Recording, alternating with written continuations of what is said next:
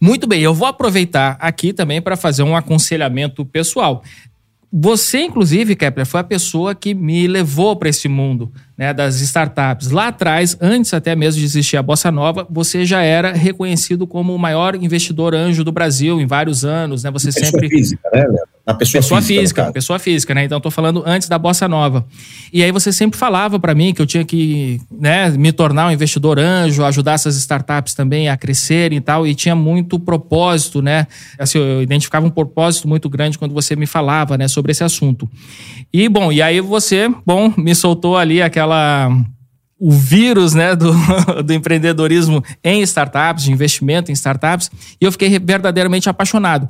Só que eu, como empreendedor, eu tenho uma característica que eu realmente me apaixono pelos negócios e eu crio um certo apego, Kepler.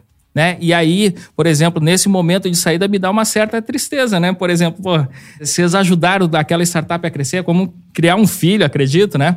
E aí chega um momento de, pô, chegou o momento da saída. Não te dá uma certa tristeza no coração nesse momento, Kepler, apesar do ganho também? As empresas que eu fiz investimento como anjo, né? Claro que como anjo você se apega um pouco mais, né? Claro que como anjo você tem um relacionamento mais próximo. Como venture capital, como empresa, não, né? Você se relaciona, nós temos o grupo de relacionamento que chama de rede bossa com os empreendedores. Então a gente se encontra em eventos, está todo tempo junto, mas não é a mesma forma que você está citando aí nessa questão. Porém, você tem uma característica, Leandro, de builder. Eu não tenho característica de builder, eu não sou um cara que construo coisas. Eu sou um cara que invisto em coisas. Então, desde a época que eu era anjo, eu já era, eu tinha essa mentalidade não mais ser sócio, de não mais pegar e fazer e executar. Eu sempre estava com a mentalidade de apoiar, de dar mentoria, de dar parte, e o cara toca a vida dele, né?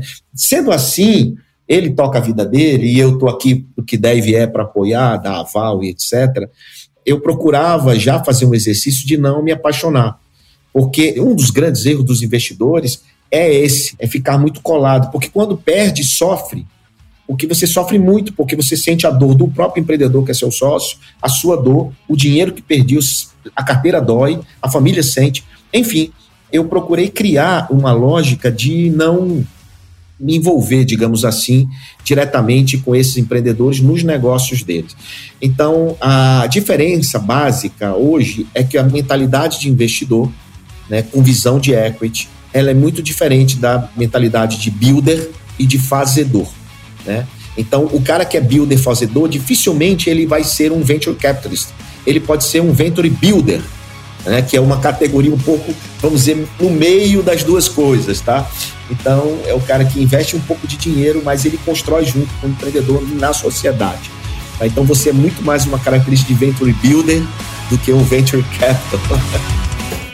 E aí, antes de dar uma força aqui pra gente, segue o Café com a DM. Se puder, deixa sua avaliação também, porque ajuda demais ao nosso podcast ser mais ranqueado aqui dentro. Até o próximo café, amanhã sem falta.